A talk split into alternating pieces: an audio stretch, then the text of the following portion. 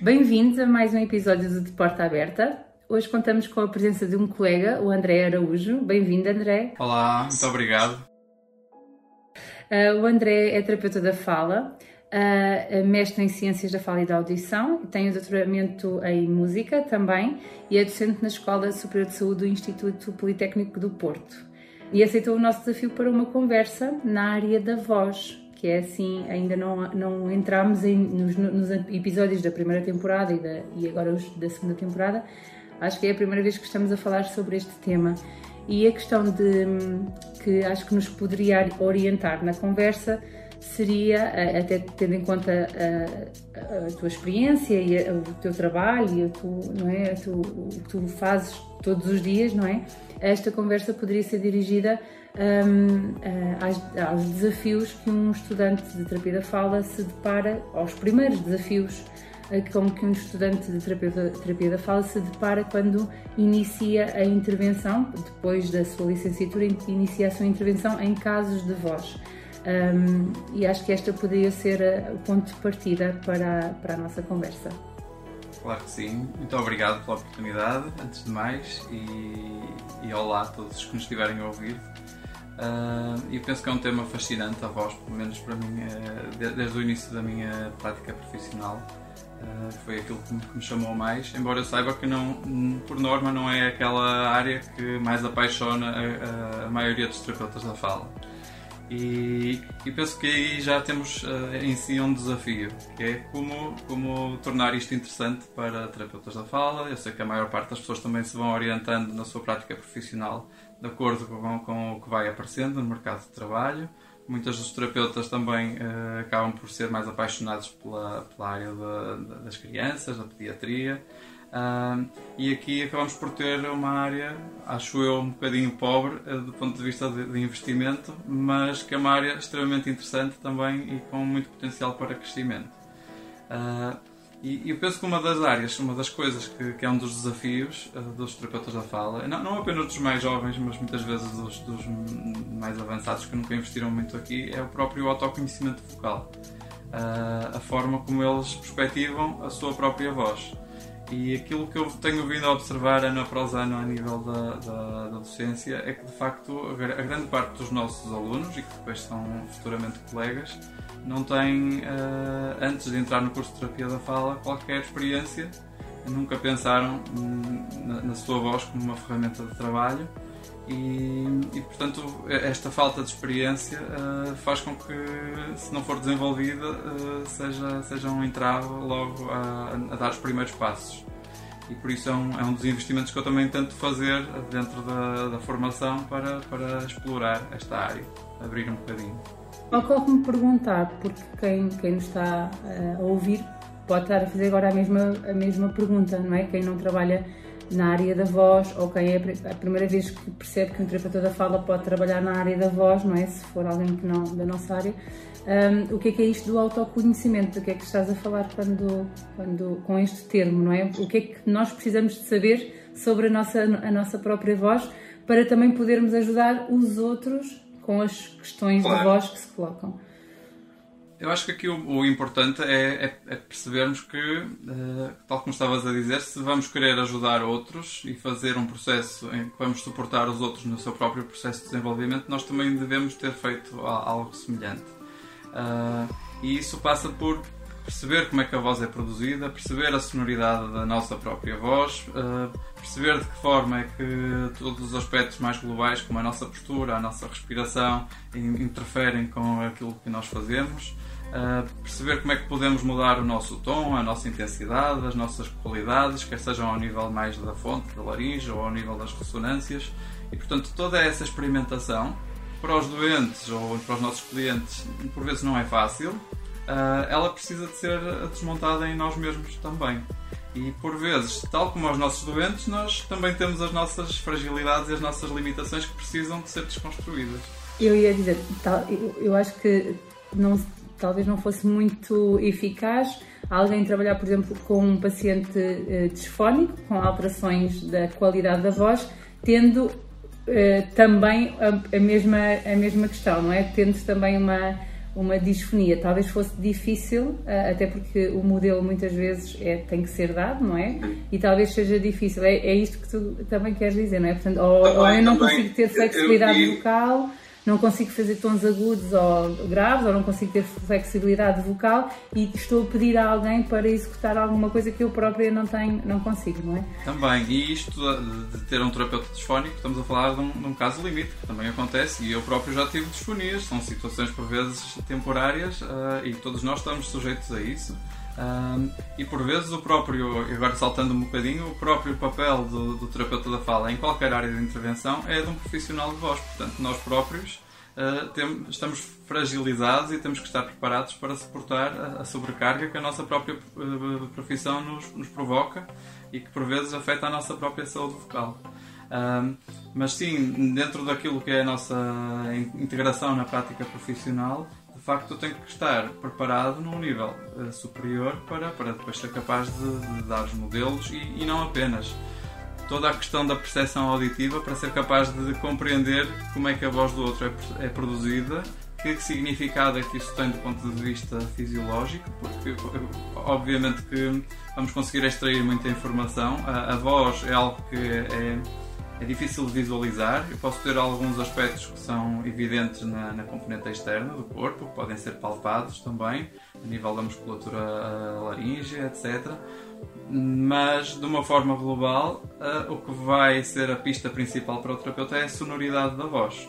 É o som que é produzido que nos vai guiar e nos vai dizer se a pessoa está a ter uma boa evolução, se o exercício está a ter resultados, se não está.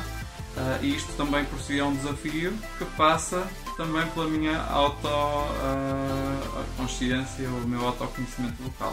Eu estou aqui sempre a fazer a ponte com uma área que não é da voz, mas eu acho que podíamos aplicar a tudo. Eu estou a pensar mais na área da produção, da fala, mesmo da leitura da escrita, mais em aspectos fonéticos, fonológicos, e poderia ser a mesma coisa, não é?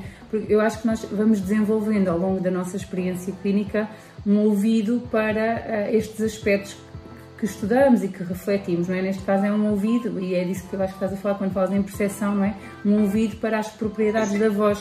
E este ouvido não é só identificar, não é, é, é passa pela identificação de propriedades patológicas, não patológicas, mas a atribuição do significado, não é? A atribuição do o que é que isto significa na fisiologia e o pensamento sobre sobre que estruturas estão uh, envolvidas ou que tipo de e pensando logo até na intervenção, não é? E nós vamos desenvolvendo este ouvido. E, e eu acho que hum, quando nós iniciamos, saímos do, do curso, não é? Quando acabamos a nossa prática, este nosso ouvido ainda não tem experiência suficiente para a patologia ou para estes parâmetros, claro que já leva algum, por isso é que servem os estágios e os exercícios, não é? Mas um, é o primeiro desafio, não é? É conseguir captar estas. estas... Exatamente, essas, essas nuances todas. E eu, eu concordo, na, nas outras áreas teremos similaridades. Um, e um aspecto que é importante e que eu, me parece que ajuda é, é a própria capacidade de reprodução. Se eu ouço um, um, som da fala que tem uma produção alterada e sou capaz de o reproduzir, de o imitar, eu vou ser capaz de sentir em mim próprio como é que é aquela produção alterada e isso também me vai ajudar a perceber como é que eu vou fazer a, facilitar a, a correção. E ao nível da voz, mais uma vez, é a mesma coisa eu vou, se, se, eu conseguir ter esta flexibilidade que eu falava no início e, e, se for também capaz de ir imitando determinados padrões de ressonância, determinados padrões de fonação, uh, eu também vou ser capaz de, para além de dar o modelo do certo e do errado, de encontrar formas de ajudar a pessoa a, a, a ultrapassar estes, estas barreiras e encontrar estratégias mais funcionais. Uh, e, portanto, mais uma vez, voltamos ao nível do autoconhecimento como a forma de pôr o, o nosso próprio, a nossa própria ferramenta de trabalho, a nossa voz, ao serviço do outro. Desenvolvê-la para, para, facilitar depois o outro também. E, e nestes desafios, nós hum, uh, estamos aqui a falar de autoconhecimento, estamos a falar de percepção, eu acho que isto alimenta uma outra coisa de que tínhamos falado também, que era um, uh, uh, este, este autoconhecimento e esta, este ouvido um, capaz de analisar estas informações permite-me também conhecer mais sobre este mecanismo de voz. E quando nós, voz, ou seja, de fala, eu acho que é um bocadinho transcendente a outras áreas, mas isso às vezes faz-nos pensar sobre tudo o que está envolvido na produção de voz. Um, e que seria às vezes um outro desafio. Acho que às vezes nós não saímos Uh, totalmente, claro que isso é, é, bem explícito durante toda a nossa formação, mas uh, muitas vezes precisamos de ter mais conhecimento e de alimentar mais isso com outras áreas que não só a terapia, a terapia da fala, não é? Mesmo na área da voz.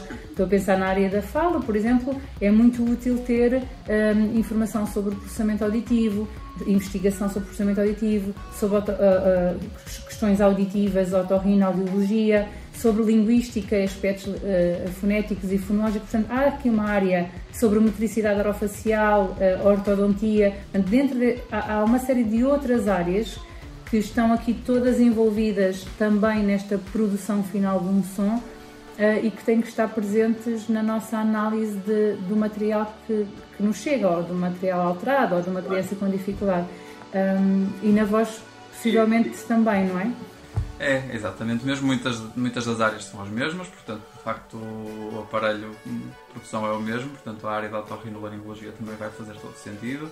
Vai haver aqui muitas interações, porque a componente articulatória que vai produzir os sons da fala é a mesma que produz os aspectos da ressonância que também estão presentes na voz, portanto, de facto, apesar de pedagogicamente termos tendência a separar isto, eh, na verdade, depois quando estamos a trabalhar, temos que pensar nisto de uma forma combinada.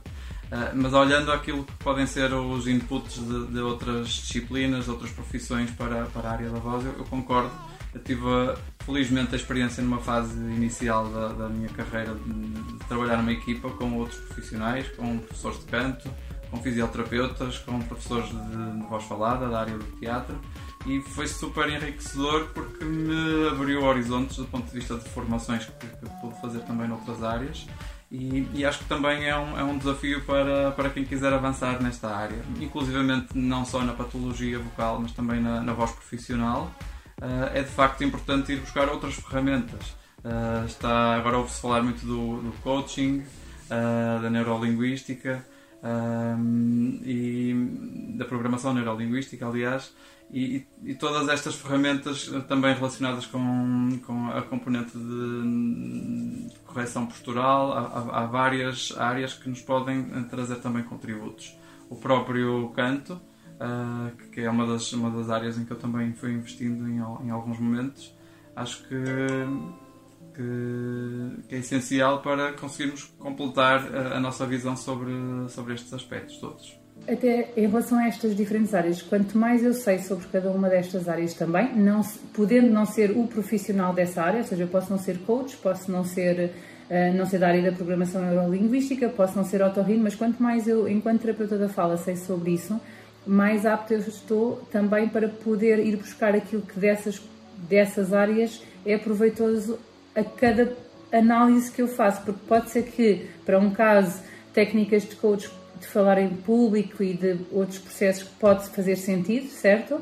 E outros uhum. aspectos que são mais relacionados com questões fisiológicas e anatómicas podem estar mais relacionados com questões de otorrino, não é? Quanto mais eu sei sobre essas áreas, mais eu consigo buscar uh, as ferramentas que elas me dão para eu poder adequar ao, ao caso. Exatamente. Também não é para todos os casos, não é? Portanto, Claro que se eu, se eu tiver em vista, em algum caso, ou em alguma componente de intervenção, uma, uma perspectiva de intervenção, uma, uma, terapia vocal mais de base fisiológica, tudo aquilo que forem os inputs que, que inclusivamente venham da área do desporto, por exemplo, da fisiologia do exercício, podem ser muito importantes para eu saber uh, dosear os exercícios, fazer uma correta combinação e ajustar bem aos desequilíbrios uh, musculares que, que possam existir e que estão na origem do problema de voz mas se, por exemplo, eu estou a pensar numa mudança de comportamento uh, que, que, que, esteja mais relacionada com aspectos psicogénicos ou com questões de identidade ou psicoemocionais, uh, é, é preciso ir mais fundo. Portanto, a componente fisiológica já não nos vai dar as, as respostas e eu preciso ir buscar outras, outras ferramentas uh, mais relacionadas com terapia cognitiva ou comportamental uh, ou, com, ou com as áreas do coaching uh, e da programação neurolinguística ou outras que me possam ajudar a, a, a levar a pessoa a fazer esse, esse percurso. Sendo que aqui nós somos sempre o elemento uh, facilitador, nunca podemos fazer o trabalho pelo outro e, e acho que isso é, que é também muito importante de, de perceber. Bom, obrigada, André, pelo teu, pelo teu contributo. Eu acho que ficaram aqui três pontos importantes que são, lá está, eh, são, resumindo a nossa conversa, que são três pontos um, que podem ser desafios quando nós iniciamos um trabalho na área da voz e percebemos que são três pontos que também são exigentes noutros, noutros domínios da, da terapia da fala, noutras áreas também da atuação do terapeuta da fala, que seria o autoconhecimento, a percepção e o trabalho e o conhecimento multidisciplinar, acho que poderia, poderia dizer assim. Um, obrigada por esta reflexão e pelo teu contributo. Claro, claro que podíamos ir mais longe, claro que podíamos abordar outros desafios, uh, mas para, para começar, uh, Isso é um convite. foi muito estimulante, fora da caixa, e, e desejo-vos as maiores felicidades, a ti e à Dina. Uh, e, e, que continuemos a, a poder beneficiar destas discussões e aprender todos uns com os outros, sempre de porta aberta. Sim, obrigada André. Obrigada a todos os que nos Obrigado. estão a ouvir. Até à próxima.